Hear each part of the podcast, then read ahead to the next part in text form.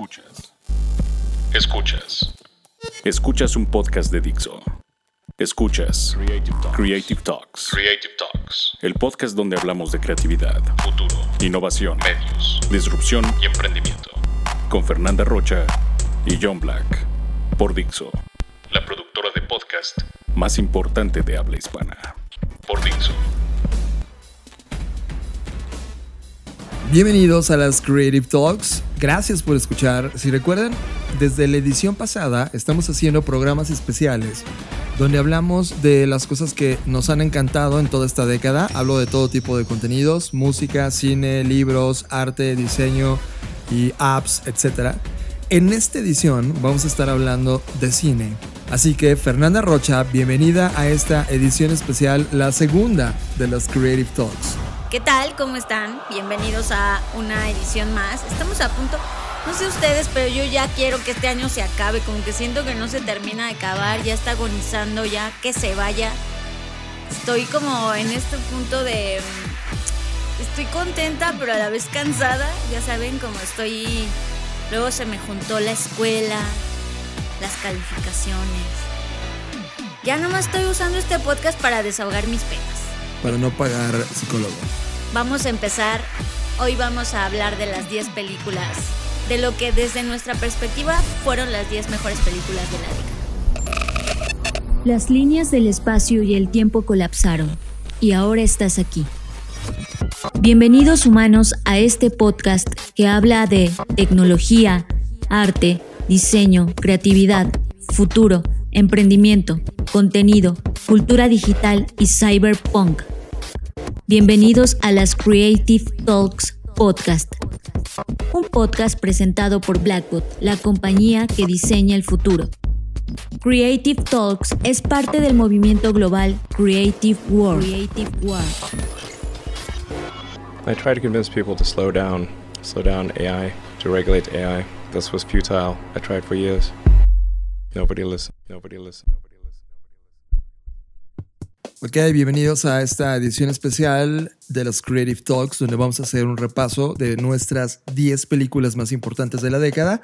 Y también quiero recordarles que en esta casa de podcast, en Dixo.com, hay dos grandes proyectos que hablan justamente de cine.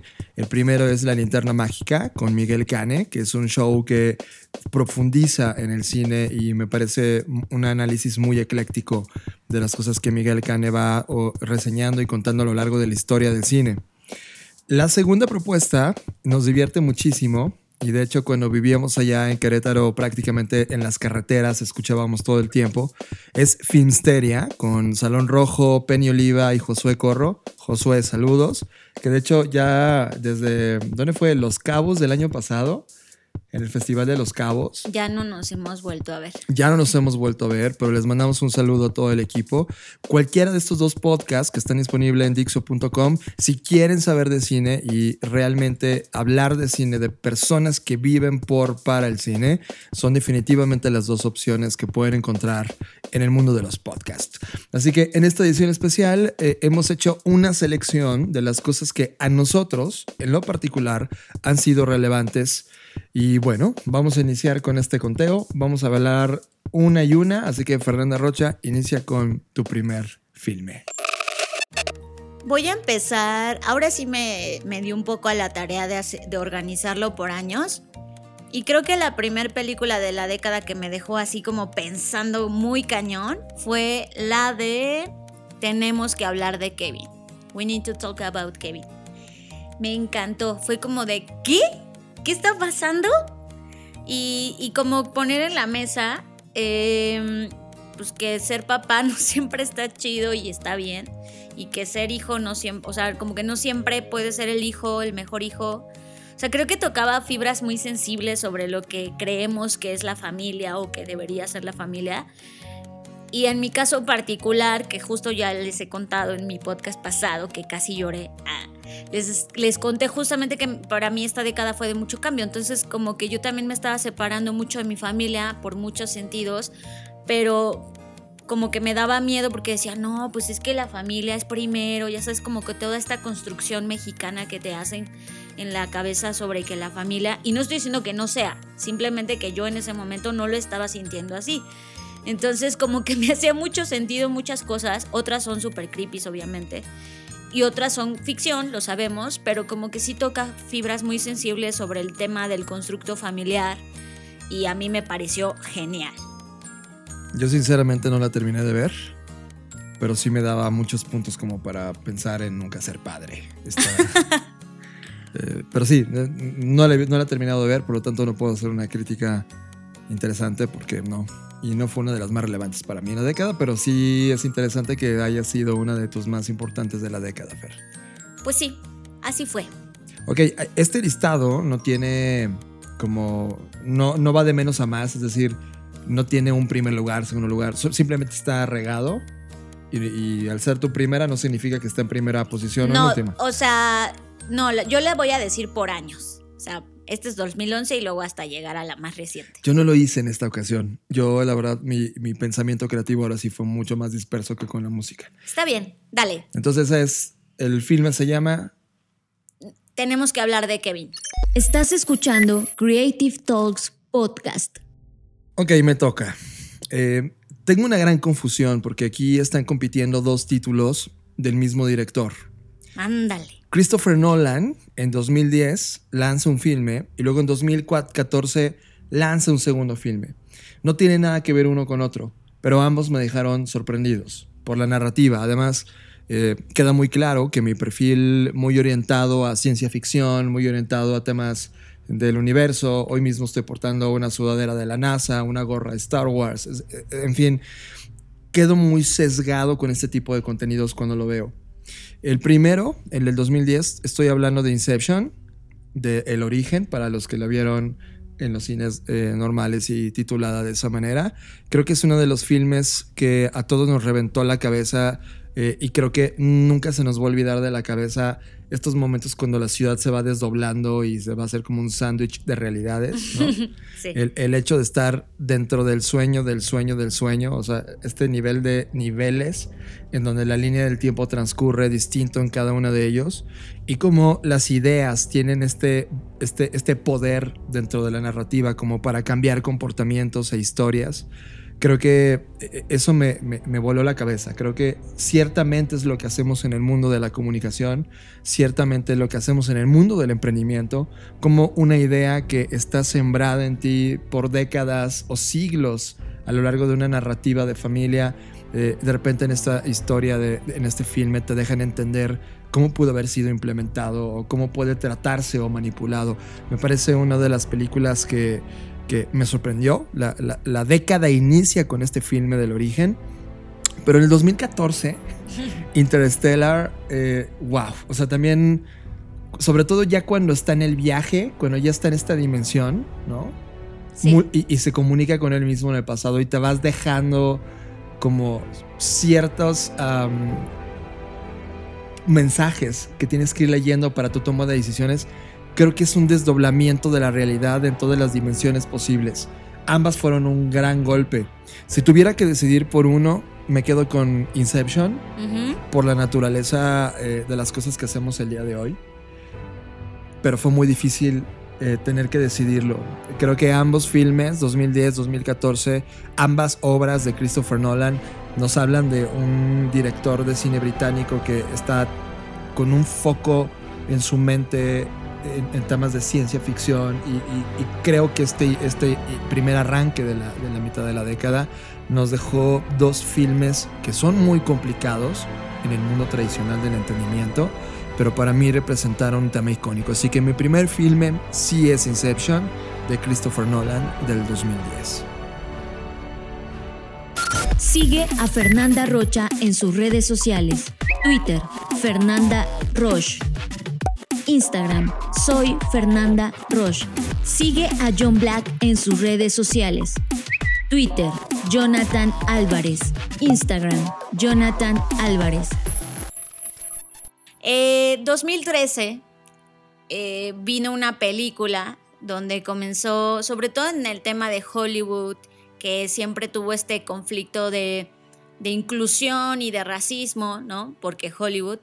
Y se lanza una película llamada 12 años de esclavitud, que qué peliculón. O sea, no solamente la temática de la que habla y los actores que están en ella, sino que expone cosas que supuestamente son del pasado, ¿no? Porque es de un periodo justamente de esclavitud, pero que siguen ocurriendo en pleno 2019 y que te hacen reflexionar pues las cosas que hemos hecho mal y que no hemos aprendido de ellas y las seguimos haciendo mal y que, que, parece como que estamos atrapados en un loop donde estamos repitiendo ciertos patrones y comportamientos que nos llevan como a lo que hoy vemos, ¿no? Alrededor. Y ya no tiene que ver con, o sea, yo lo veo así, ya no tiene que ver con esclavos tal cual, que estén en campos de algodón, pero pues al final del día hay otros tipos de campos donde estamos concentrados y entre nosotros y el odio en las redes. Creo que es el mismo conflicto, solo que ha cambiado de, canales, ¿no? Entonces, para mí fue una película impactante porque además eh, sí había leído acerca de la historia, pero creo que logran plasmar muy bien qué es lo que estaba pasando. ojo, tampoco estoy diciendo que se asemeja a la vida real. Seguramente se queda corta con, eh, si lo comparamos con lo que esas personas vivieron, pero sí creo que está brutal la forma en la que lo explican, cómo actúan, la situación que ocurre en la película y pues por esta razón me, pues sí, me marcó, ¿no? Creo que al final del día las películas que estamos seleccionando es porque algo nos pasó con esas películas y para mí fue muy trascendental esta película de 12 años de esclavitud. Estás escuchando Creative Talks Podcast. Mi segundo filme tiene que ver con un filme de animación. Mm. Eh, son de estos filmes. De, hecho, en esta década hubo dos que me movieron todos. Este es el primero. Este es un filme del 2016. Y si no me equivoco, lo vimos en plataformas de streaming. Cuando llegó a Netflix, si no, si no me equivoco, así fue como lo vimos. Sí fue así. El filme es Your Name de Makoto Shinkai. Y, todo el mundo cuando ve este filme le viene a la mente todo lo que ocurrió, por ejemplo, en el viaje de Chihiro, que es uno de estos filmes de animación fascinantes en la historia de, la animación en cine, me encanta. Y esta historia es tan potente. la historia narra este, este momentum donde pasan cosas fantásticas entre los dos protagonistas, pero al final uno sacrifica el recuerdo de todo lo que ocurrió para salvar al otro. Es, una locura de filme, es, te estremece, vives con ellos. O sea, muchos, hay muchas personas que no les gusta el tema de la animación porque sienten que es regresar al mundo de la infancia y a las caricaturas y, y sienten que es demasiado como no maduro, ¿no? Ver tema de animación. Pero esto tiene una madurez tan alta que en verdad se convirtió en mi filme, en mi segundo eh, del listado del día de hoy de las cosas que no se pueden perder de esta década. Your Name de Makoto Shinkai del 2016 me encanta, es una maravilla visual, es una narrativa fascinante y una historia de esas que te hacen, te hacen llorar. A mí eh, soy muy sensible ante este tipo de historias y es inevitable eh, al final del filme eh, estremecerte por completo cuando, cuando ves el desenlace de lo que está ocurriendo. En verdad es uno de estos filmes maravillosos que nos regaló una década completa. Estás escuchando Creative Talks Podcast. Música. Música. Llegó la hora de subirle al volumen. Música en las Creative Talks.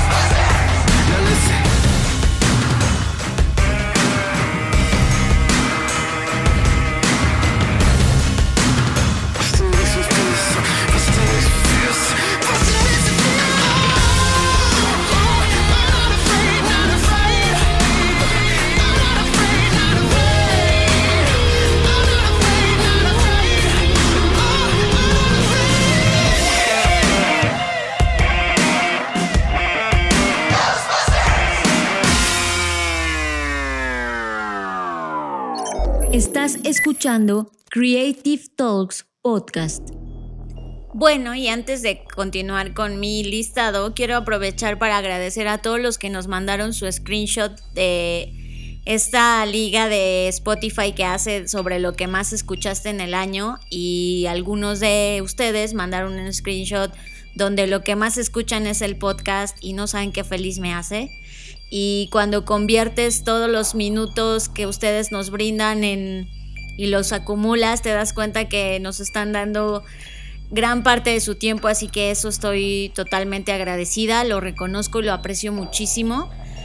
Y pues gracias por eso. Quería, quería hacerlo explícito.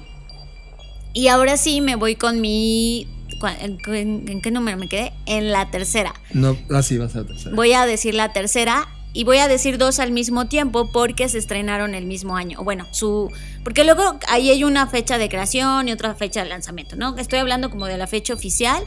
Birdman del 2014 y ese mismo año nos regalaron The Babadook. Yo no sé cuál han hecho, cuál han hecho, cuál han visto de estas dos o si no han visto ninguna, de verdad se las recomiendo. Son cosas totalmente diferentes. Eh, voy a empezar por The Babadook. Yo, a mí, o sea, tengo una filia por las películas de terror. Me gustan mucho las películas de terror, pero sobre todo las películas de suspenso. Me encanta que algo me dé miedo, esta cosa que sientes como de tensión en la espalda de, ay, algo va a pasar, ay, no está pasando, esa cosa me encanta, no sé por qué, es como un martirio delicioso para mí.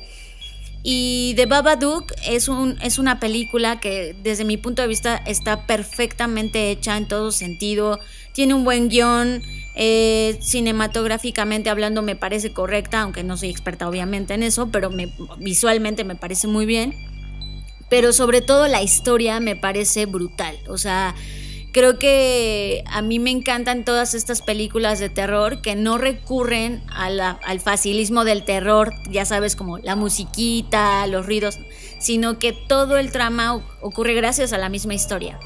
Y la historia es sobre una mamá que nuevamente expone como a veces odias a tus hijos y eso está bien, ¿no? O sea, como pero que además habla sobre temas de relaciones humanas que pues, de por sí ya somos muy complejos, ¿no? Es decir, em, eh, esta relación que tiene esta mamá con su hijo, quitándole todo el tema de suspenso y eso, pues es muy compleja, porque ella está en una situación donde no sabe ni qué quiere de su vida, entonces mucho menos va a poder cuidar de su hijo, el hijo es un desastre porque no tiene atención, entonces te das cuenta que al final los monstruos somos nosotros mismos y de eso se trata la película de Babadook al final. No, no les quiero spoilerear o como dijo ayer John, espolvorear. No, lo dijiste.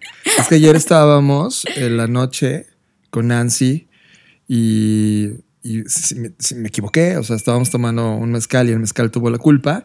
en lugar de decir spoiler, ¿no? Dije espolvorear. Y entonces fue una broma completa y ya se burlaron durante más de 24 horas. Bueno, el punto es que al final descubres que el monstruo no es quien tú pensabas y el monstruo siempre tuvo, estuvo ahí y fue evidente. Y a veces nos pasa eso en la vida. Tienes monstruos que son evidentes, que están ahí asustándote todo el tiempo, pero no te quieres dar cuenta y al final pues, puede que termine en, en tragedia, ¿no? Como lo pasó en la película.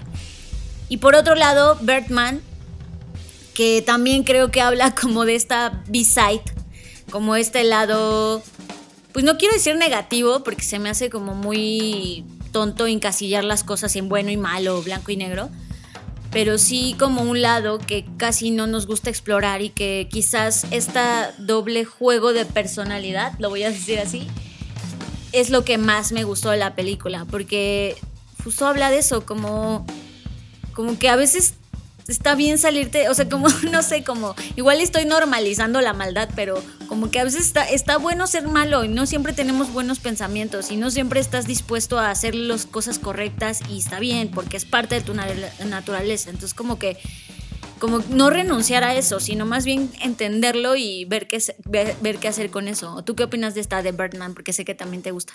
Eh, creo que hay, hay, toda una historia, hay, hay, como bandos, ¿no? hay quien le gusta lo que hace González Iñárritu, hay quien no. Hay quien lo ama, hay quien lo odia.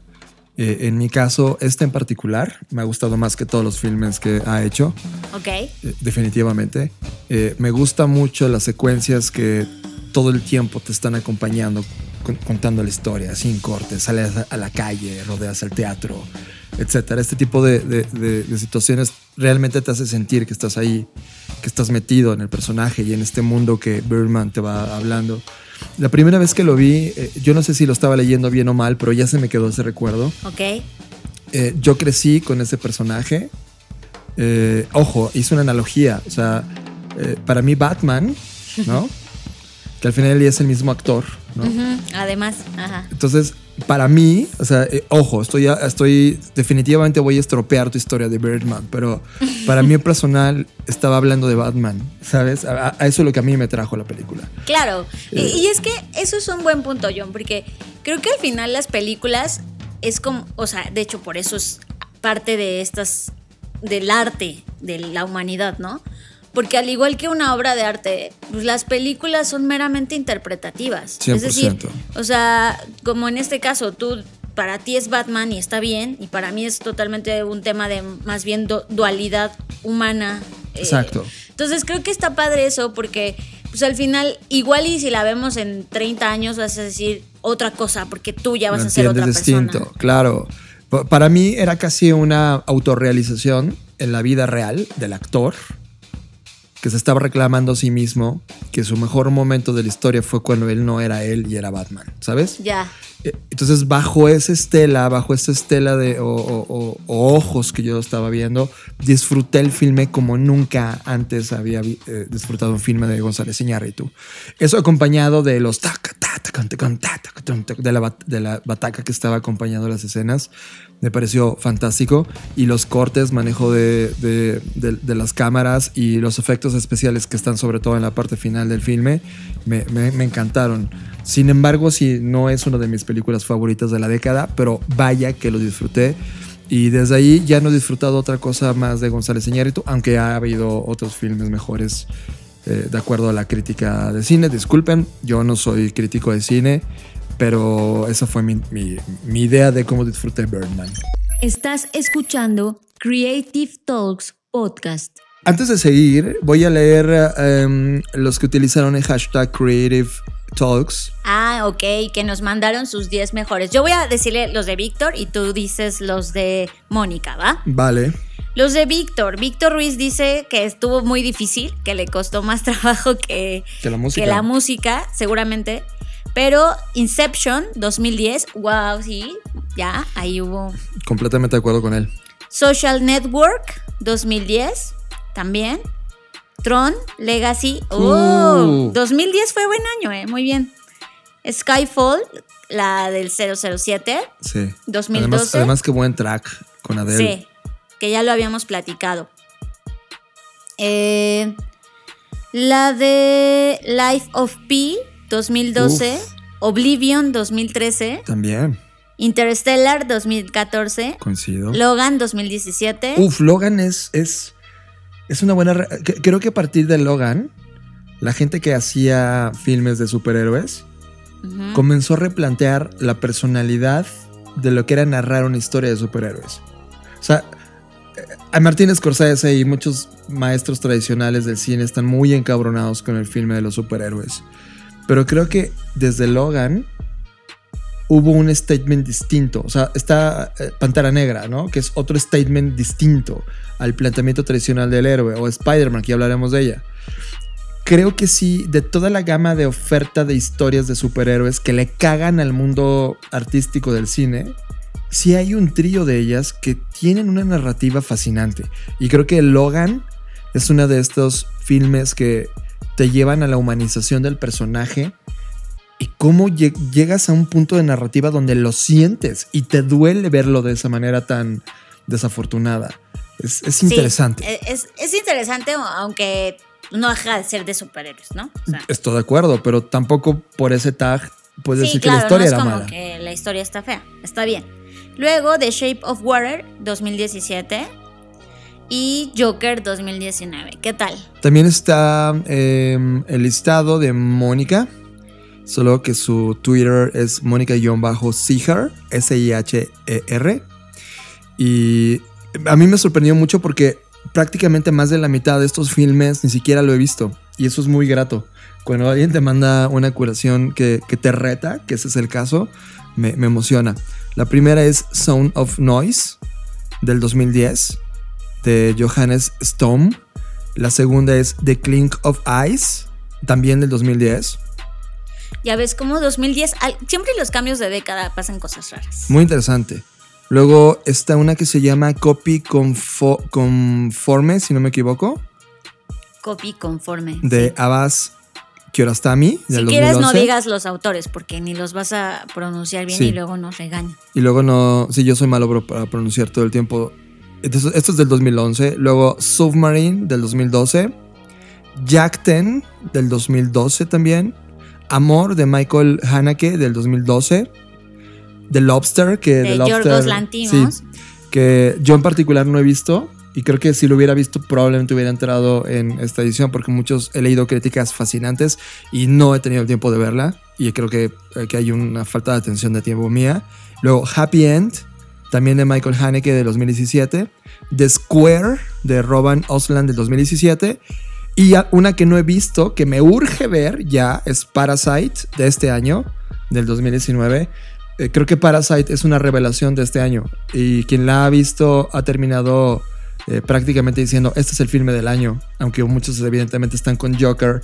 Pero los que han visto ambos, muchos están diciendo que es Parasite. Yo no sé qué tanto de realidad hay, pero yo tampoco lo he visto. Así que todo este listado está increíble. Y hace bonus track.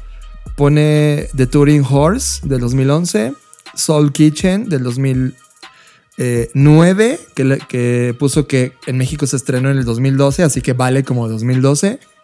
Y dice que lo mejor de México son Roma de Alfonso Cuarón del 2018, La Camarista del 2019 y Las Insólitos Peces Gato del 2014 de Claudia.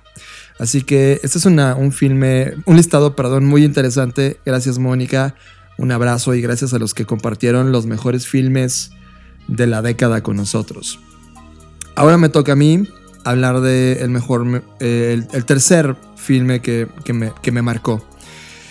Y es Hair. Hair es esta historia en donde la inteligencia artificial llega a la vida tradicional de las personas y se entrega como una app en donde todo mundo en términos profesionales no tiene tiempo para una relación, no tiene tiempo para dedicarse fuera de su trabajo y de su día a día. De hecho, ya hemos platicado en algunas veces de esta generación eh, con, con un gran burnout donde estás trabajando entre 12 y 18 horas diarias y prácticamente tu vida personal es un desastre, no existe, no hay. Y Her nos pone en ese mundo que ya ni siquiera es ciencia ficción, es el mundo que vivimos todos los días. Y nos deja y nos deja ver la relación entre una persona que está abandonada en este éxito profesional pero desolada en su relación social. Y esta app, que es una inteligencia artificial, termina creando una relación y llenando todos estos huecos importantes en la narrativa personal de del personaje dentro del filme. Eh, es una crítica social importante, es un mundo pues ya no de ciencia ficción, creo que Spike Jonze lo hace increíble, nos, deja, nos, nos hace una crítica muy fuerte en lo social y Her es uno de estos filmes de ciencia ficción que se convirtieron en mis favoritos de la década y que van a ser prácticamente por el resto de mis días porque nos, nos llevó a un mundo que iba a ocurrir, está ocurriendo ahora mismo y, y definitivamente ese 2013 fue maravilloso con la llegada de Her.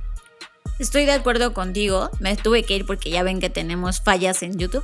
Pero sí, eh, es una película que muestra totalmente lo que está ocurriendo, ocurriéndonos en este momento y sí marcó un parteaguas.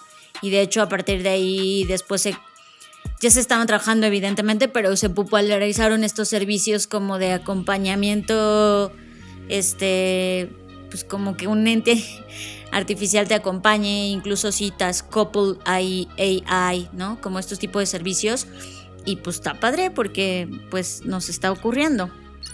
Estás procesando Creative Talks Podcast. Bueno, pues eh, me quedé en el 2014, seguiría la de 2017 y es la de Call Me By Your Name. Una película que me pareció súper hermosita en todo sentido, en la temática, en este amor. Me encantan las películas que hablan de amor, no desde el punto de vista solamente romántico, donde casi casi como que te salen corazones y todo es perfecto, sino como en el tema del amor, eh, pues como este amor real, ¿no? Que tiene estos subidas, bajadas, picos, a veces odias a esa persona, a veces la quieres ahorcar, pero de todos modos la amas, ¿no? Y como que eh, en una época donde, bueno, nunca ha sido bien visto, seamos honestos, ni aunque estamos muy postmodernos, seguimos con nuestros pedos ahí de género, entonces, eh, pero donde incluso todavía era peor, ¿no? y que dos hombres se amen y pues como que yo sí creo que Love is Love, entonces como que la película me encanta, además está súper bien la fotografía, la, paleta de color, la misma, es, es de esas películas que podría ser una película muda y con tan solo las escenas y, los colores que tienen, ya sabes que es de amor y que no es de este amor meloso, romántico, melodramático, sino que es de esta relación como de vaivén, que es intensa y que solo dura un momento y que está bien, que a veces solo dura un momento, como no se aferra, ¿no? Y eso está muy padre, me encanta, es como una película, de hecho están mis favoritas ya, no solamente de la década, sino, o sea, como de películas románticas podría decirlo, aunque sé que no está en ese género tal cual, pero para mí sí. y este es mi podcast y, ah, y se fregan todos. No, pero en realidad eh, sí es como una película que me encanta porque es un amor súper, súper, siento que es súper real a pesar de que es una película, ¿no? Eh, para mí en lo personal eh, es una película muy íntima, ¿no? Sí, eso también. Ah, o sea, no la sientes ajeno te, sientes parte del filme, porque todos, todos tenemos un amor así.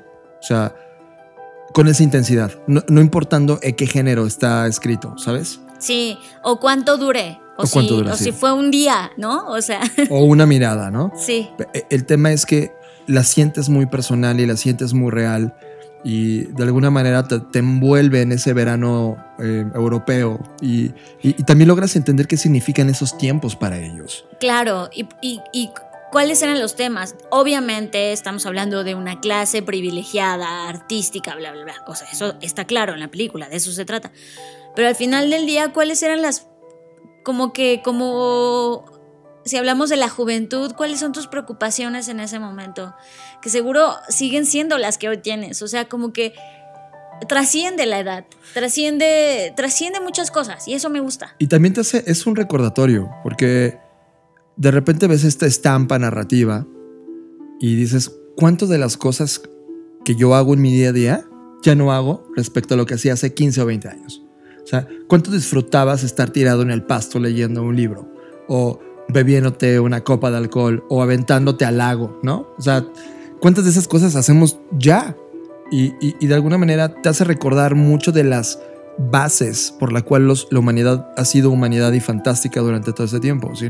Creo que lo hemos perdido y esta, este filme nos dice, oigan, la verdad es que la humanidad hay que celebrarlo como es. Y esta relación de amor entre ambos es una historia digna de contarse. Yo también coincido, es una, una película fantástica.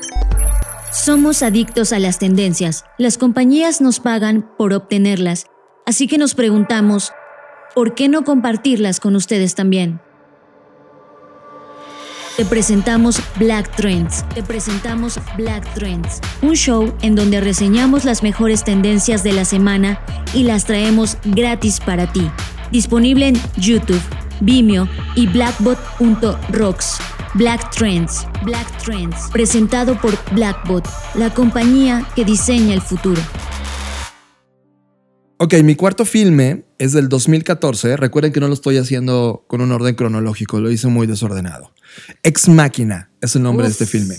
Eh, híjole, Alex Garland es un cineasta que pues entró como un gran guionista y vaya que lo demuestra en este filme, pues que literalmente es la historia entre tres personas.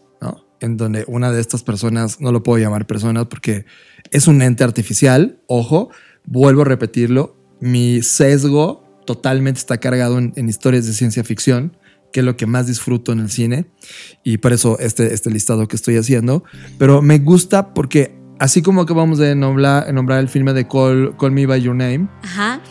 este también es un filme que toca fibras sobre la relación humana. Y muy parecido también a lo de Her. Es de qué pasaría en una situación donde una entidad artificial sostiene una relación con un ser humano. ¿A dónde puede llevarla? Y es más, ¿qué pasa con una de estas entidades artificiales? Eh, está programada para manipularte y donde su único objetivo es lograrlo. Es- es- es- nos pone en un escenario donde definitivamente eh, ves que la humanidad, es, la humanidad al final del día es frágil por, estas fibras que te van acompañando en, en una relación, porque te- se va relacionando con el ente artificial y te dejan entender eso. Es más, nos engaña a todos. Todos en el filme, mientras estamos juzgando y siendo el observador, al final del día nos engaña a todos. Y esa, esa sensación de robo, esa sensación de fuck it, ¿no? ¿Lo lograste? Pero es que también, o sea, a mí lo que me pareció interesante de esa propuesta es que em, como que se nos olvida totalmente que estamos creando lo que somos. O sea, y lo he dicho varias veces en el podcast, tenemos esta idea de como, no, la inteligencia artificial, quién sabe por qué, pinche obra de un ser divino, se va a convertir como en un ente superior a la humanidad. ¿En qué sentido no estoy de acuerdo? En el sentido de que la estamos creando nosotros, la estamos programando nosotros. Claro que va a tener todos nuestros vicios, todos nuestros complejos, todos nuestros sesgos. O sea, a menos que la inteligencia artificial desarrolle algo que elimine eso de su propio algoritmo, que eso ya son otros temas.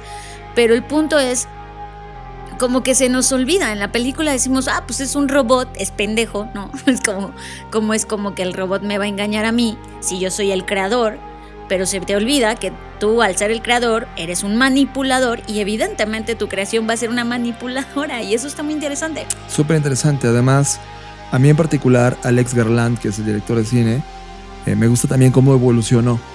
Y después de este filme, eh, hizo este de 2017 que vimos el de Annihilation. Ujú.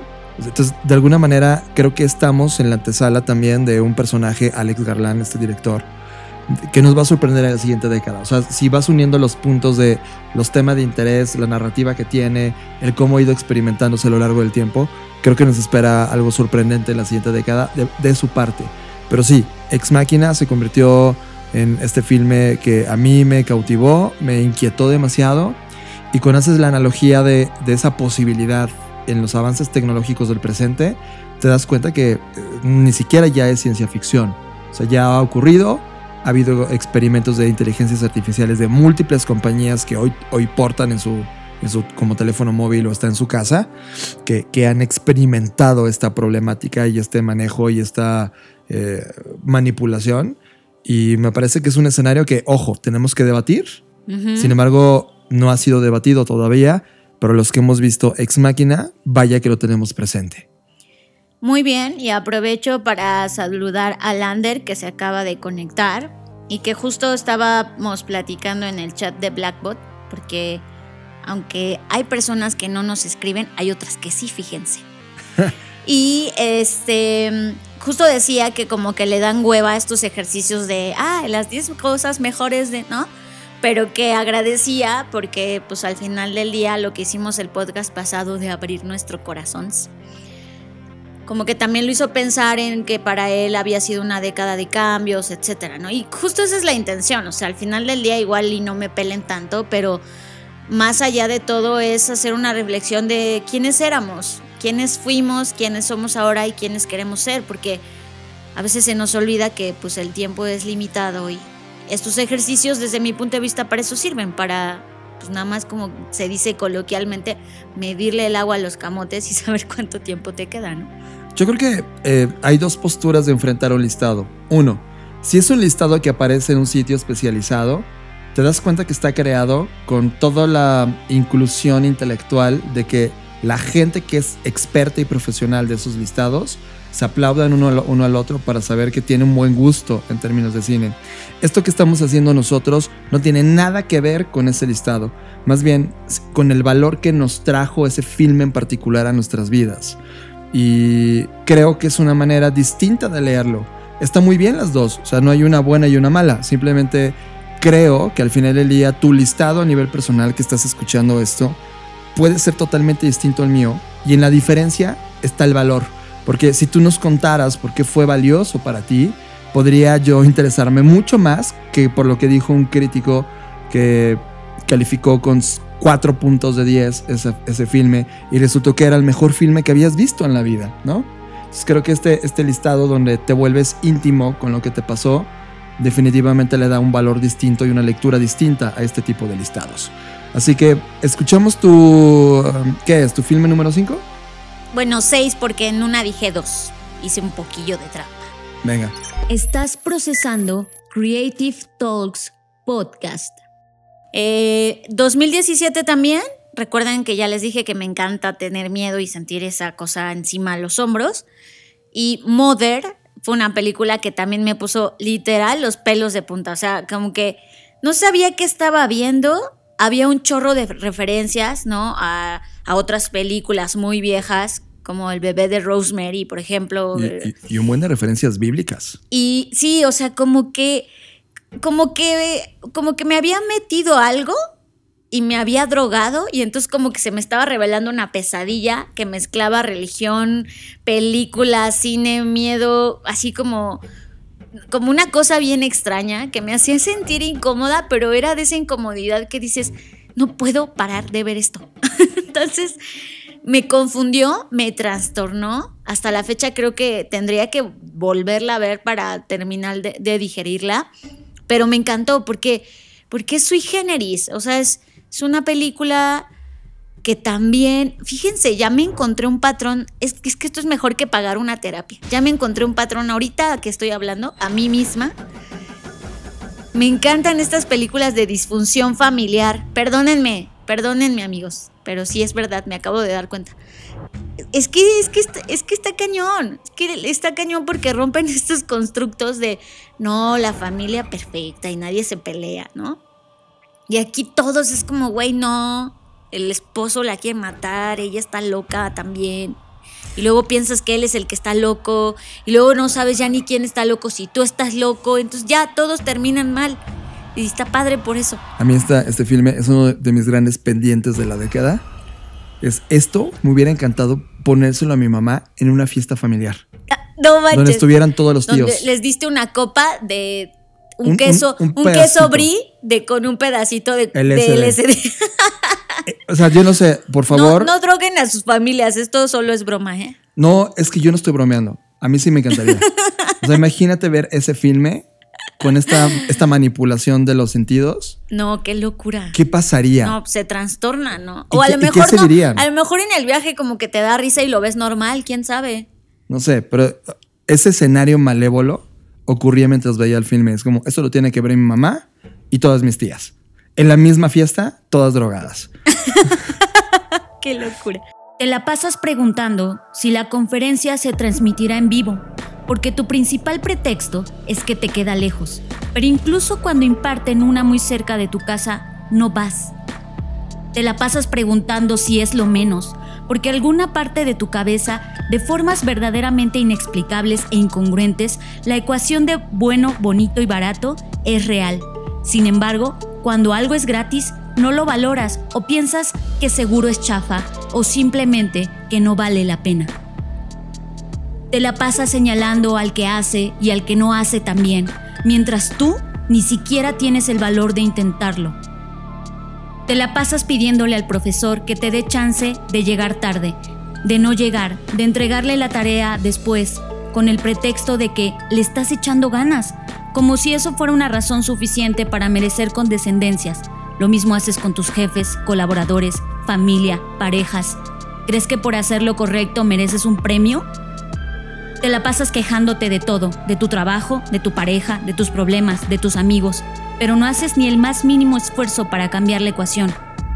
Te la pasas en internet al menos cuatro horas al día y luego te preguntas estúpidamente por qué no te da tiempo de hacer otras cosas. Te la pasas hablando de emprendimiento, pero cuando un amigo conocido se atreve a emprender, eres el primero en pedirle que te dé un precio de amigos.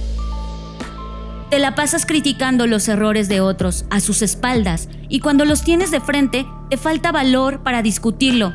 ¿O será que te quedas callado porque inconscientemente tú mismo estás anulando tus propios argumentos?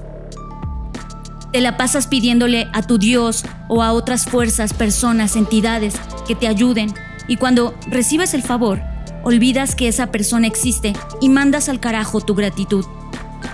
Te la pasas toda la vida entera esperando el momento perfecto, las mejores circunstancias, prometiéndote en vano que cuando te cases, cuando te gradúes, cuando tengas un mejor trabajo, cuando encuentres estabilidad en tu vida, vas a sentirte feliz. Y mientras haces eso, se te va la vida. Y cuando por fin quieres vivirla, te das cuenta que es demasiado tarde. Y dentro, muy dentro de ti, te cae el 20 que el único culpable siempre fuiste tú. Creative World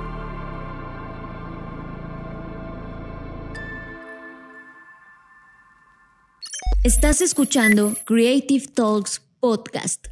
Ok, cuando le comenté esto a Fer, Fer como que me dijo, ay, ¿en serio? Porque es difícil o raro. Es que se escucha, se escucha raro, se escucha raro. Está raro que en, tu, en tus películas de la década esté una historia de vampiros. Pero volteé y le dije a Fer, oye. Es que nos hizo mucho daño esta cosa. Crepúsculo. Crepúsculo. Entonces, como que dices vampiros y pienso en esos morros y digo, güey, qué asco. En mi caso es un filme del 2013 que no tiene nada que ver con Crepúsculo. Se llama Only Lovers Left Alive. Ok. Que es fascinante. O sea, prácticamente te narra la historia de Eve y Adam, un par de vampiros que tienen más de 2000 años que están enamorados uno del otro, pese a la distancia que han tenido, pese a las historias que han tenido, pese al, al peso del tiempo que tienen encima. Es una historia romántica. Es una historia. Deja pongo corazones, deja pongo corazones. es una historia Esto fantástica. esos corazones. Qué hermoso.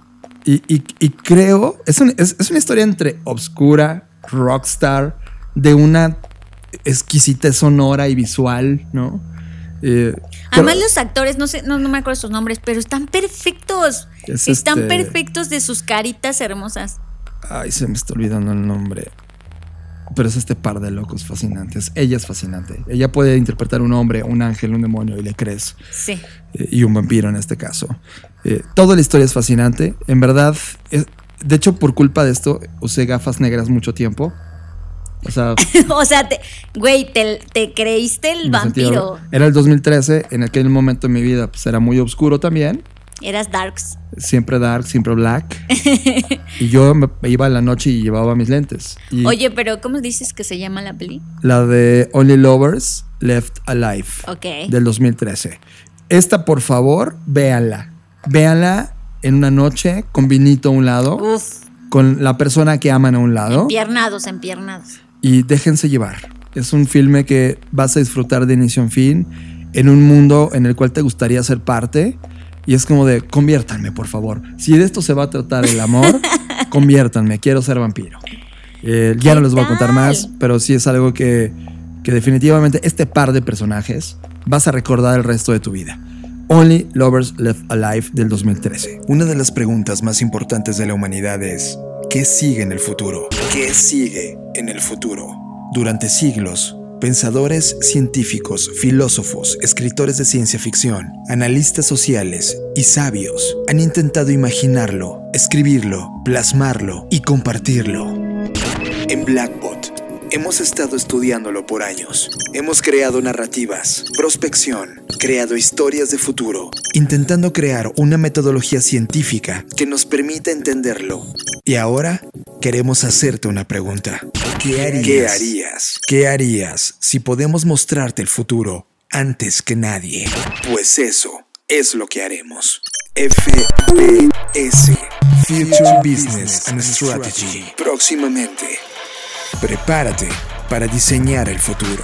FBS Future Business and Strategy. Muy bien. Saludos a Jonathan Loera. Hey, John. Bueno, pues 2018. Eh, yo sigo con mis películas de trastornos, ya saben, ¿no? Eh, y Hereditary. ¿Qué pedo con esta película? Fascinante. La mejor película de terror de la década. La mejor película. Escúchenme. La mejor película de terror de la década. Eh, Mi, mi- mi mamá no estaría de acuerdo, ¿no? Para ella siempre va a ser el, el- A mi mamá no le gusta eso. cuando vomita el exorcista, ¿no? Claro. Pero ojo, creo que tiene la mejor escena de terror de la historia del cine. De terror. No, está cañón. No, es que, obvio sí, la escena es muy cabrona, pero toda la pinche película, nuevamente yo y mis traumas de familiares disfuncionales. O sea, cualquier psicólogo que me esté escuchando ya puede saber que yo tengo pedos con mi familia, pero es que está cañón. O sea, como, como a veces quien más te lastima es tu familia, eso está muy cañón. Y todo este tema del ritual y simbolismo medieval, demoníaco, satanista, me encanta. Me encanta. Cinco estrellas, excelente servicio. En este caso yo coincido contigo. Creo que es un filme inquietante. Inquietante es una buena palabra. Es horror puro. Es esoterismo. Eh, es No, es que es más que esoterismo, es magia negra. Por eso lo digo, es Sí. como demoníaca, pero satanista, gore. pero gore. Sí, gore, mega gore. Y ella, aunque no hubieran dicho nada ni una frase y solamente la toman a ella en una, en una cámara que se va acercando lentamente a ella, te A cagas de miedo, sí. Nada más con ella. Eh, brutal. O sea, de inicio a fin. Como termina, es, es espeluznante. O sea, Esa es una muy buena palabra. sí, o sea, esta toma va saliendo de la casa, se mete al árbol de la casa. No, está muy cañón. O sea, todavía la- la- la- la- está en mi cabeza, estoy trastornada. Todavía está en mi cabeza muy fresco el recuerdo. De hecho, yo solo la he visto una vez más. O sea, solo la he visto dos veces en mi vida. Y no le entro una tercera porque cada vez que lo veo me trastorno más. y es como de, por mi salud mental, Mejor no. espiritual y energética, decimos que no, pero es un filme brutal de 2018 que sí, debe estar en sus favoritos o cosas por ver.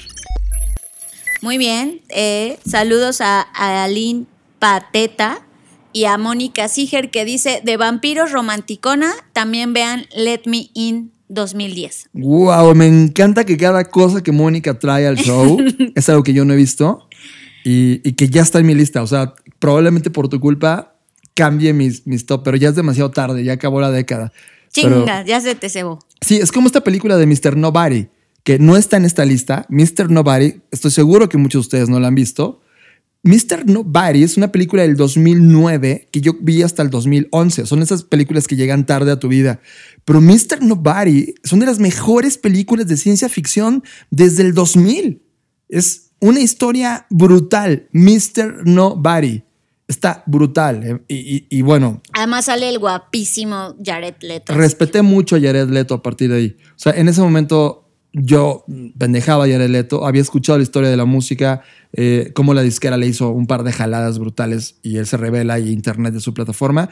Pero en este filme es monumental el papel que hace Jared Leto. Eh, el filme es increíble. eh, Es, es Mr. Nobody, en verdad. Está- es Mira, como un ya te bonus track. robaste mi espacio, eh, bye. No, me, to- me toca, ¿no? No, porque coincidiste conmigo en Hereditary. No, pero no está en mi lista. Solo dije, sí, es en las mejores, me toca. Ay, Estás escuchando Creative Talks Podcast. Siguiente, tengo una gorra que dice muy claro de qué voy a hablar ahora. Los que están viendo en, el broadcasting saben que voy a hablar de esto. Los que no, Rogue One. Creo que toda la década, de todo el restreno, de todas eh, las nuevas historias que nos trajo el universo de Star Wars, creo que ninguno me hizo vibrar tanto como esta historia del universo de Star Wars llamado Rogue One. Y hijo, me encantó de inicio a fin. Es sí, te apoyo. Te apoyo en eso. También yo. One. O sea, miren, yo soy fan de Star Wars, pero no soy esa fan ciega de no, todo es perfecto. No, o sea, Star Wars, igual un día podríamos hablar de lleno de Star Wars, pero ha hecho muchas cosas mal. O sea, ha hecho muchas cosas mal por pedos comerciales, porque Disney, chalala. Pero sí estoy de acuerdo con John que Rogue One es de lo más rescatable que hizo en esta década. Sí, yo creo que Rogue One, sin compromisos de que hay- sea una historia de Star Wars, sino, o sea, que sea parte de, de- de los episodios, sino que con esta libertad de decir, ah, es una historia paralela que te explica antes, ¿no? Un poquito de antes de que inicie la historia. Eh, tenía esta libertad de crear y puso en la mesa un golpe de así se tiene que narrar una historia de Star Wars, punto. Y lo hizo. Y además me encantó, eh, porque mexicanos, ¿no? Ver a Diego Luna actuando uno de los papeles más relevantes de la historia de Star Wars. En verdad. Sé que ahora mismo, no, ojo, no estamos haciendo un listado de las series más importantes. Eso creo que va a ocurrir en la siguiente En la edición. siguiente. Pero no hemos visto Mandalorian hasta, hasta esta altura. Somos vist- solo hemos visto el hype que, que Mandalorian ha creado a través del mundo de Internet. Pero estoy seguro que este filme en particular, este personaje en particular, esta historia de la pareja en particular, ha sido de lo más relevante en Star Wars de los últimos 20 años. Estoy totalmente de acuerdo. Estás escuchando Creative Talks Podcast. Eh, 2018. Otra vez. Ahí voy. Ya, ya, ya me divide en esta década mis pedos familiares. Perdónenme, amigos. Pero bueno, en esta década mexicana es Feral. Y no sé si recuerden, pero tuvimos la oportunidad de entrevistar a Andrés Kaiser. Más que entrevistar, platicar con él en el podcast. Y una, estoy contentísima porque a la película le ha ido bien en muchos eh, lugares que ha estado y, él está haciendo ya la otra película y me encanta que los mexicanos, me encanta que la gente le vaya bien. Pero además, eh, el tema de. El tema del cristianismo, catolicismo, o el tema de la religión en general, que está inmiscuida en esta película llamada Feral y que trata un tema sobre un niño o unos niños que justamente se vuelven ferales porque por alguna razón están ahí abandonados a la, a la mano de la naturaleza. De repente un sacerdote los encuentra y empieza una historia así cabrona, cabrona. Y me encanta, me encanta porque es mexicana, me encanta porque está bien hecha, me encanta porque es de terror suspenso. Y aquí no habla de pedos familiares, no, no directamente, pero sí habla como a mí me causó mucho estrago porque yo crecí en una familia católica, apostólica, romana y, como mucho simbolismo que, usó Andrés en la película, pues a mí me traía recuerdos de, no sé, cuando rezábamos el rosario, cuando íbamos a la misa, cuando me explicaban el mundo a través de la religión y todas estas cosas. Entonces, eh, me pareció genial, o sea, está súper bien hecha. Eh, eh, y además es cine mexicano, ¿no? El otro día alguien en Twitter, Jesús Moreno, ponía como que si estábamos, que si en México se estaba haciendo mal cine o porque solo había mal cine y yo no. O sea, más bien como que búscale y ráscale porque en México se está haciendo cine increíble.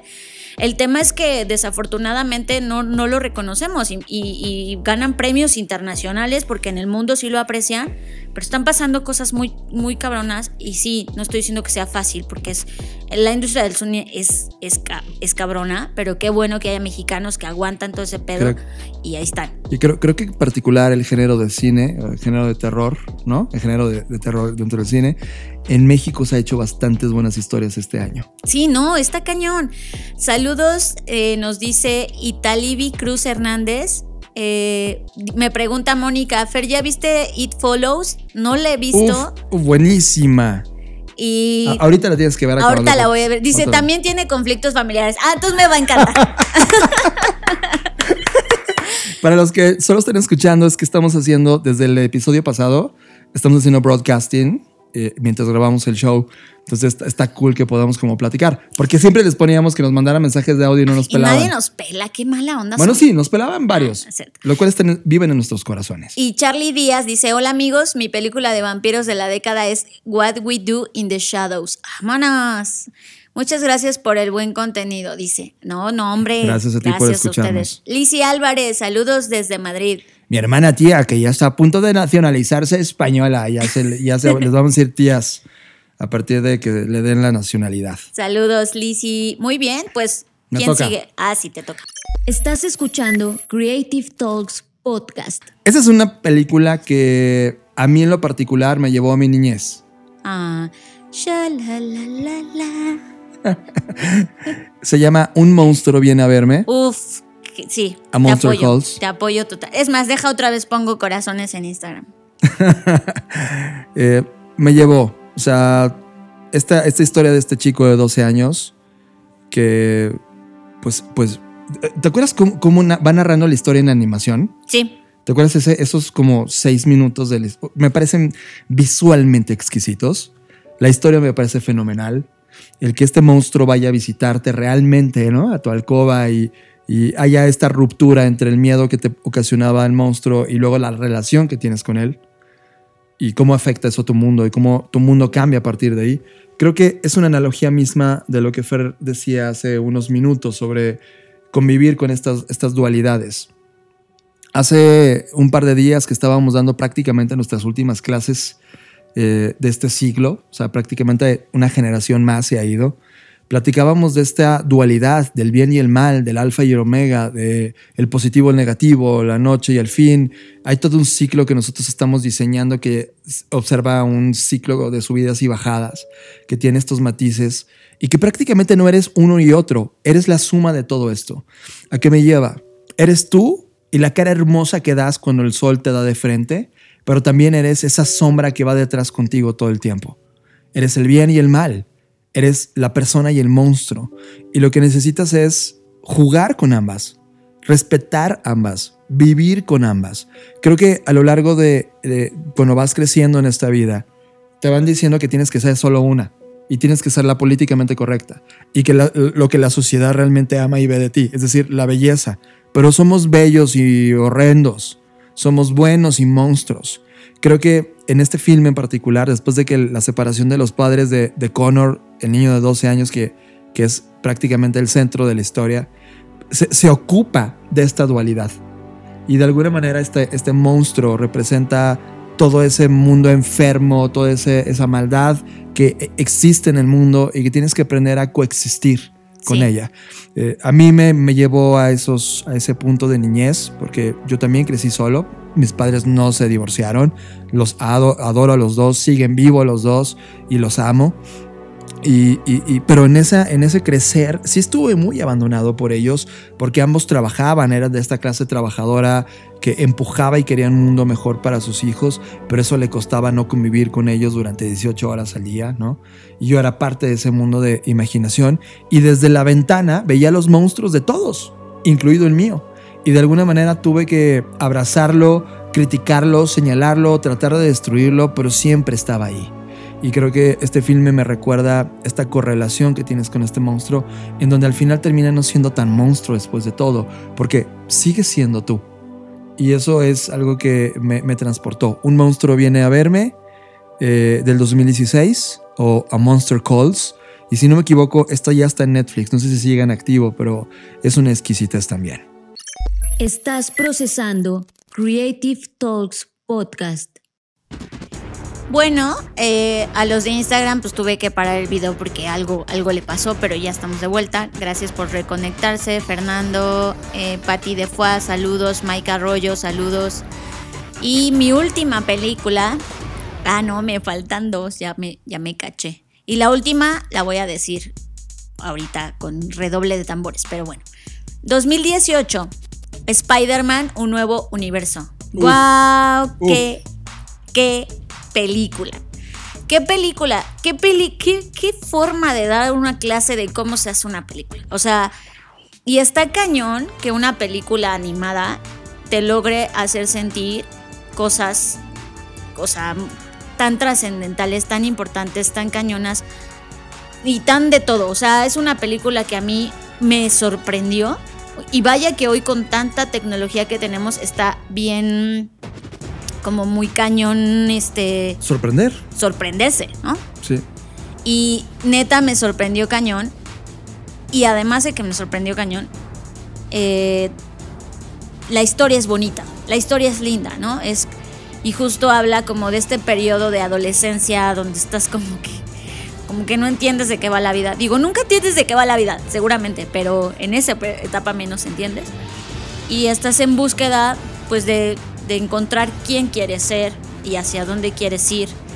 Y me encanta eso, cómo lo hacen. Sé que es de superhéroes y que quizás es facilista, facilista ¿no? Porque mucha gente dice, ay, pero las de superhéroes. bueno, eso es otra que, es justo lo que platicábamos hace rato. Pero el tema es que la historia es linda.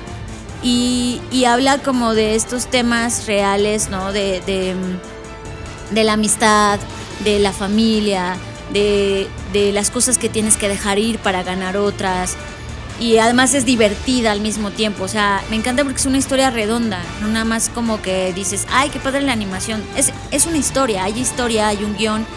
hay un todo y además me La parece música. brutal el trabajo artístico de, de todas las personas y talentos que estuvieron involucrados en la película, neta, incluyendo mexicanos obviamente, y lo dijimos en su momento, neta que cañona peli, o sea, me encantó, a mí me encantó. Y de todas las películas animadas, porque estuve como que también intentando hacer un recuento, o sea, me gustan mucho otras películas, pero esta dio una maestría de cómo se hace una película. Definitivamente coincido. Y eh, creo que tenemos un sesgo. Uno, es geek. Claro. Dos, hemos crecido con cómics y sabemos los matices de, de- de Spider-Man. Cuando Spider-Man anunciaba que tenía este, este, este vuelco en el, en el universo Spider-Man eh, con este personaje latino, entonces ahí eh, viene nuestro otro sesgo, somos latinos. Eh, y luego la música que tiene es brutal. Y luego la técnica de animación. Luego la ejecución de la historia. Como tú dices, es, es difícil descartarla. Creo que es una de las películas más importantes de la historia de la animación. A ese grado. Eh, y sí, está hecho desde la historia de los cómics y superhéroes. Entonces creo que sí reivindica lo que un- una historia narrada de superhéroes puede provocar. A mí Y- lo que me sorprendió, eh, hablando de esto que comentas, es que ni siquiera una película de superhéroes actuada por personas reales Física, sí. me hizo sentir eso. O sea, neta, fue como. Salí como de wow. O sea, hace tiempo que no me sorprendía tanto una película y esta lo, lo logró y me siento muy. Hasta la recuerdo y siento como, ay, qué emoción. O Y, sea, fí- me y fíjate vuelve. que pasa eso. Es tan buena que no la quieres volver a ver. No, La miras con respeto de cara al recuerdo que te dio en la primera impresión. bueno, eso sí, pero la verdad no tendría tema en volverla a ver, ¿eh? O sea, sí la podría volver a ver. Yo la quiero volver a ver en el audio de la casa con las bocinas pum, pum, pum, pum, o sea, al, al máximo para poder escuchar, verla, pero la veo con mucho respeto, o sea, yo no la quiero volver a ver, o sea, no he querido darle play porque creo que está ahorita en, H- en, en HBO, no, o en, En alguna plataforma. Ya estoy confundida. Creo que ya. está en Amazon. Ya es demasiado. está en Amazon. Pero excelente película. Música. Música. Llegó la hora de subirle al volumen. Música en las Creative Talks.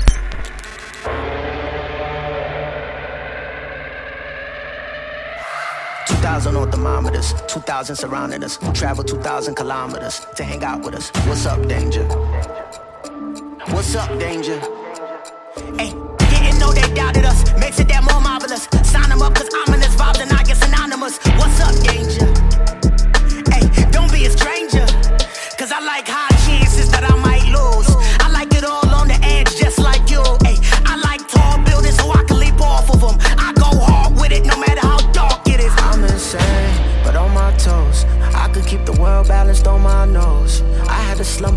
With all my foes. Now I wear them like a badge on my clothes. If I'm crazy, I'm on my own. If I'm waiting, it's on my throne. If I sound lazy, just ignore my tone. Cause I'm always gonna answer when you call my phone. Like, what's up, danger?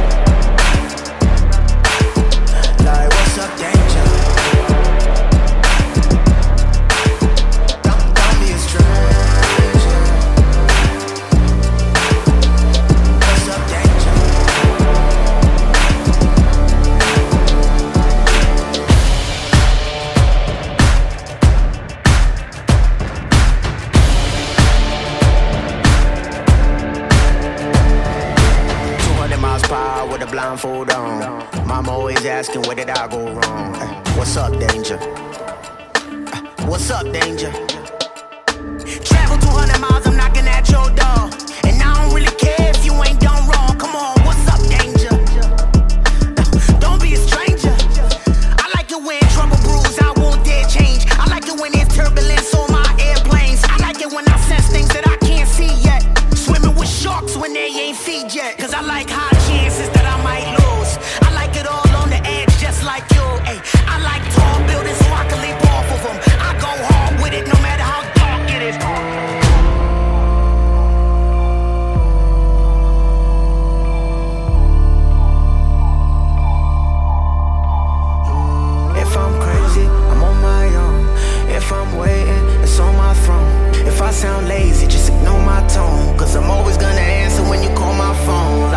Up, danger? Like, what's up, danger?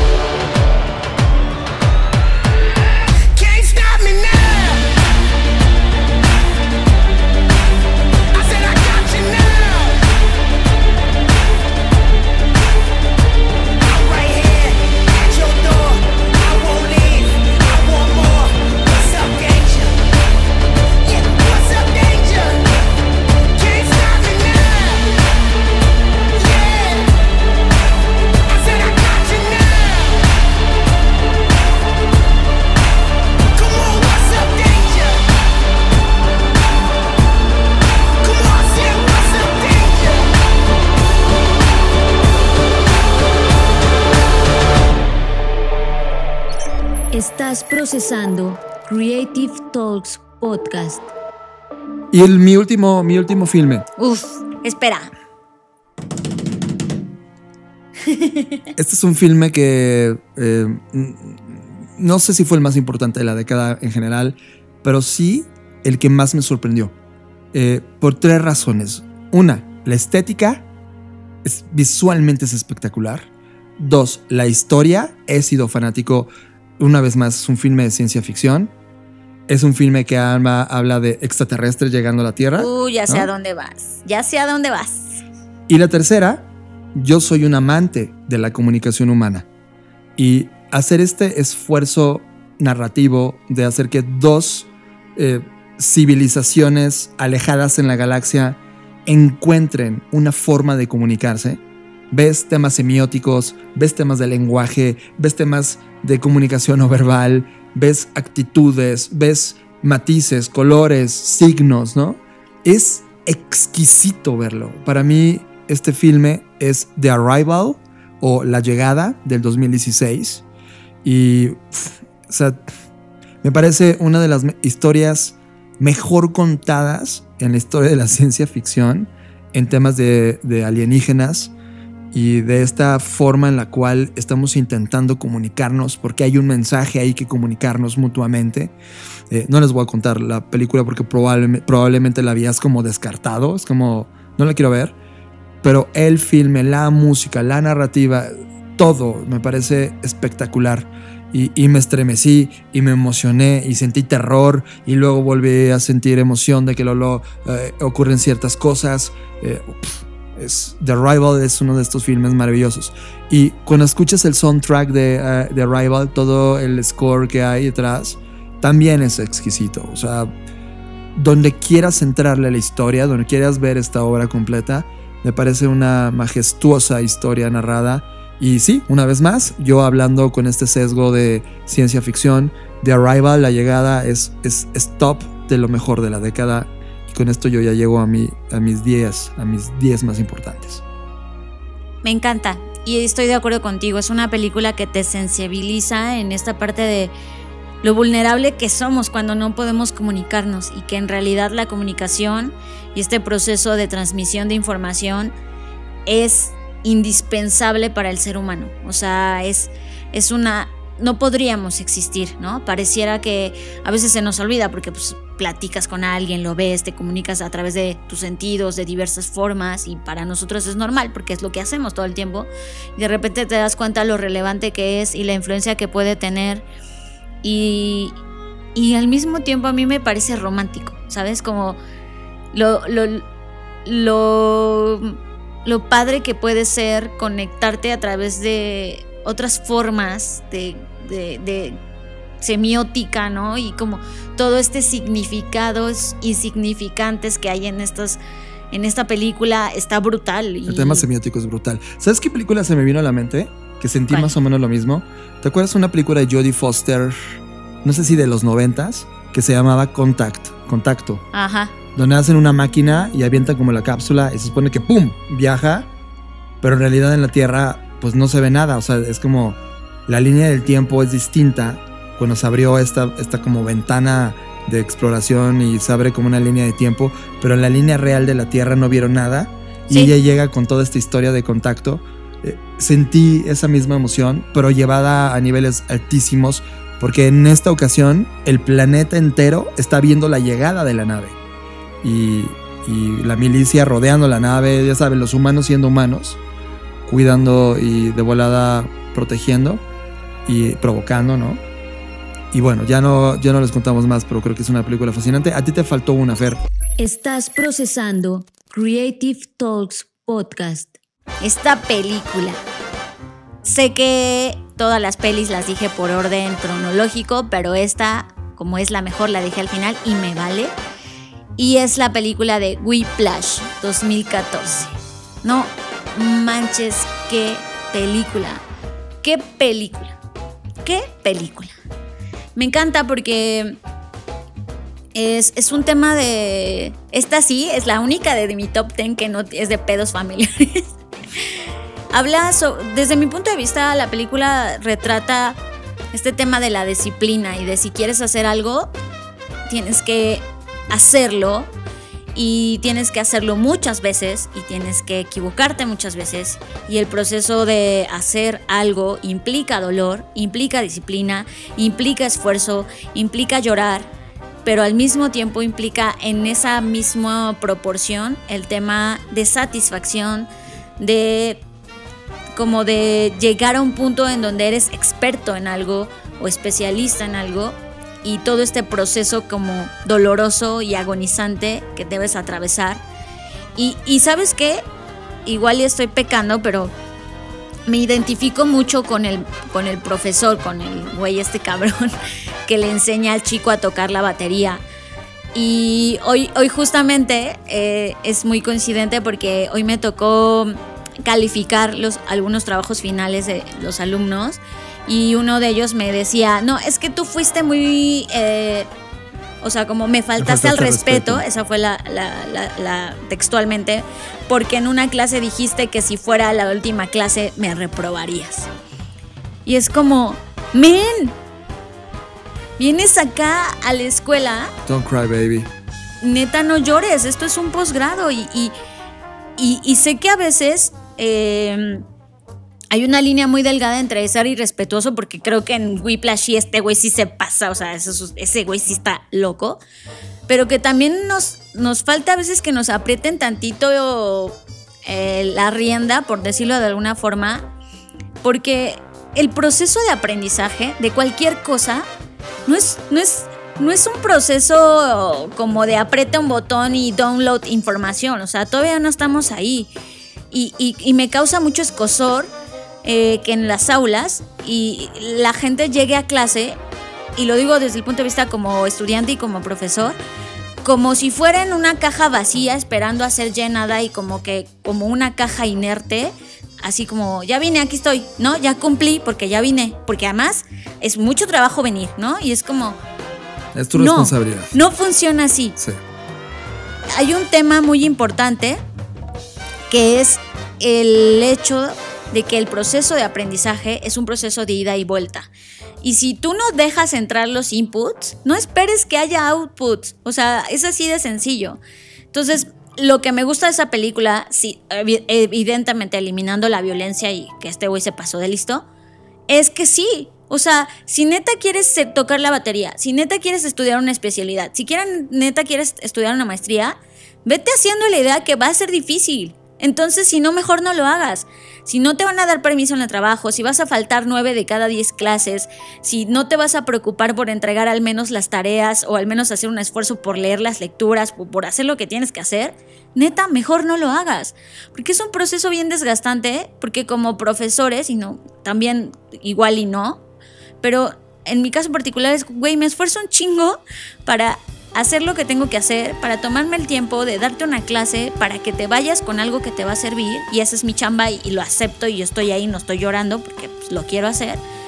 Pero lo mínimo que espero de ti es que, es que, es que te pongas al tiro, por no decir otra cosa, y que reacciones. Porque si te vas a ir a sentar cual, cual piedra o cual caja o cualquier objeto inanimado, mejor no lo hagas y mejor quédate en tu casa porque así no arruinas la experiencia del resto de los alumnos que quizás sí quieran hacerlo y que quizás sí quieran estar ahí.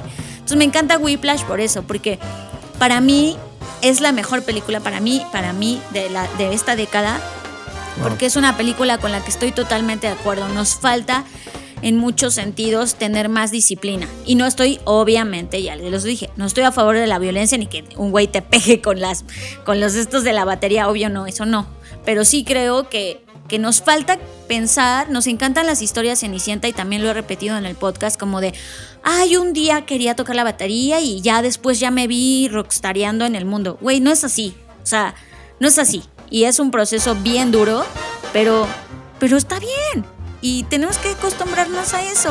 Porque si no, entonces estamos creando una generación de personas que al primer roce ya se les abrió la piel y pues tampoco podemos eso.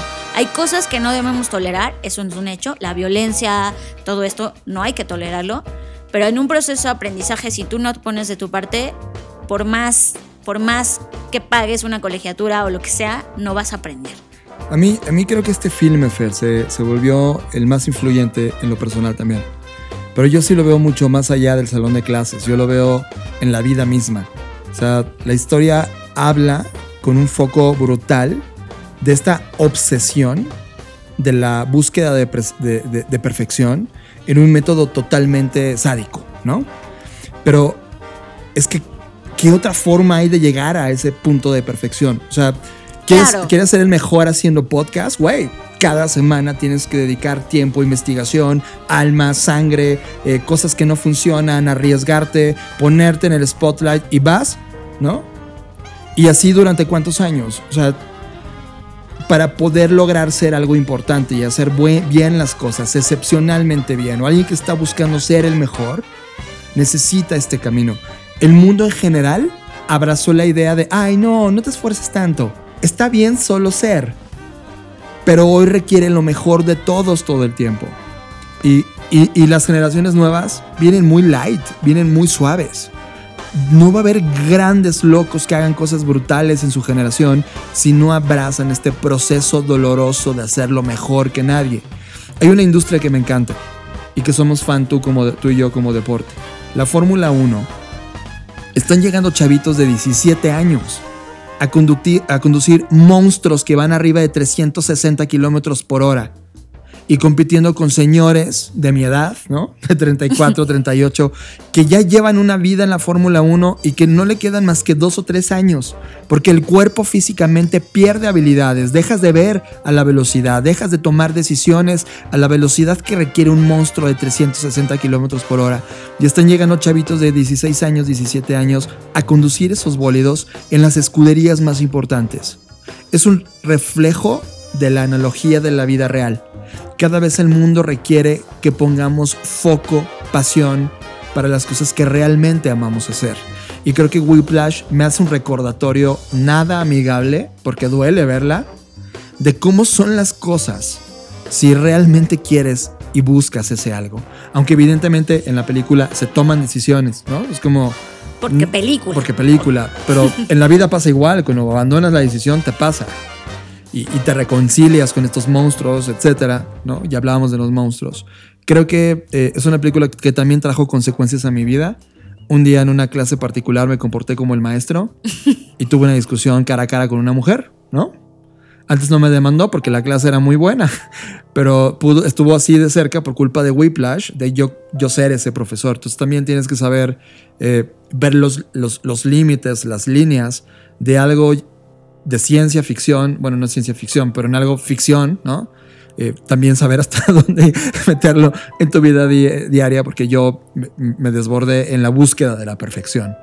Y, sí, Whiplash me inspiró, me dolió, me enojé, ¿no?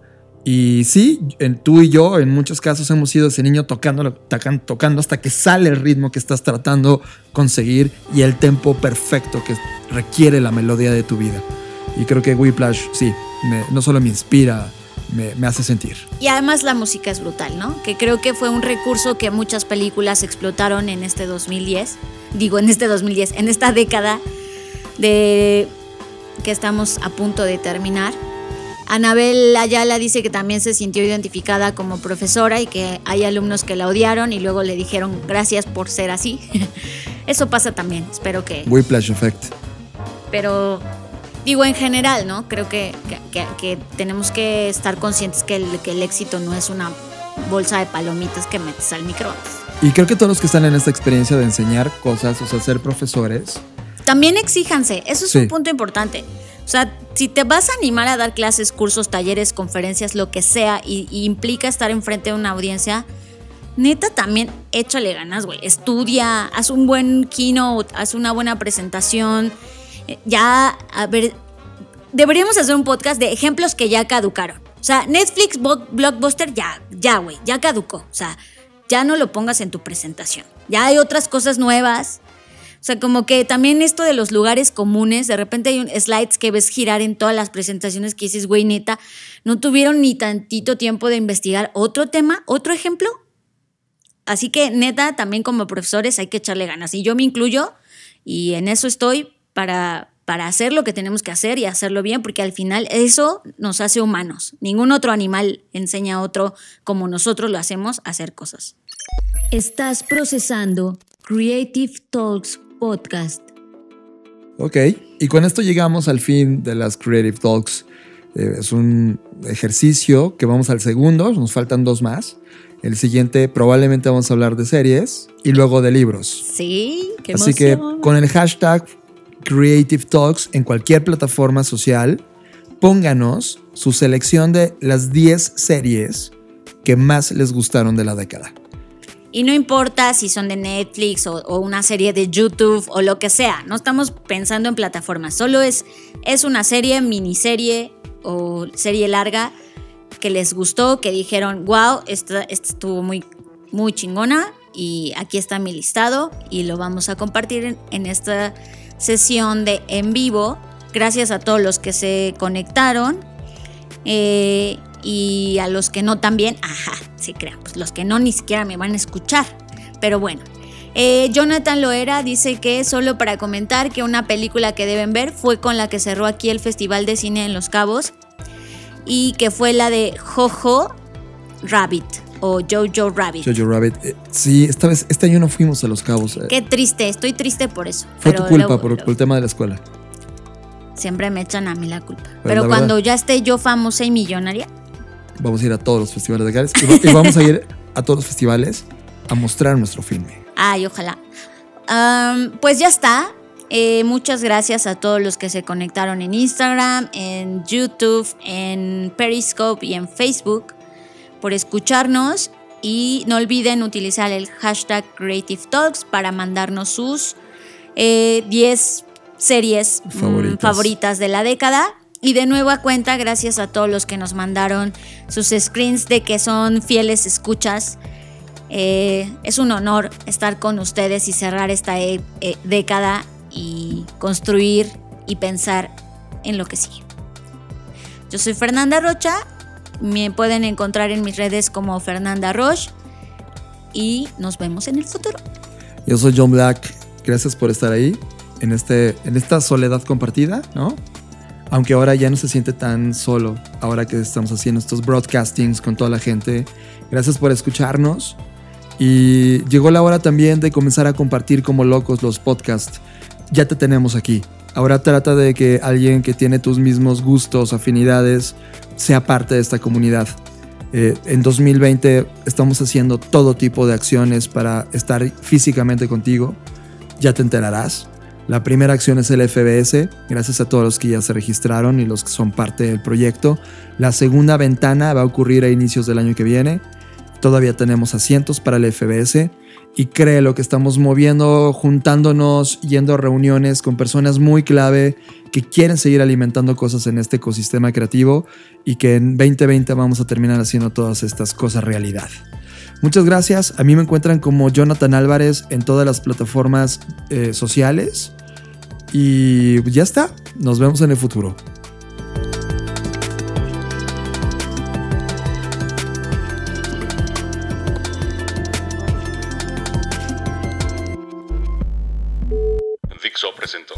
Dixo presentó.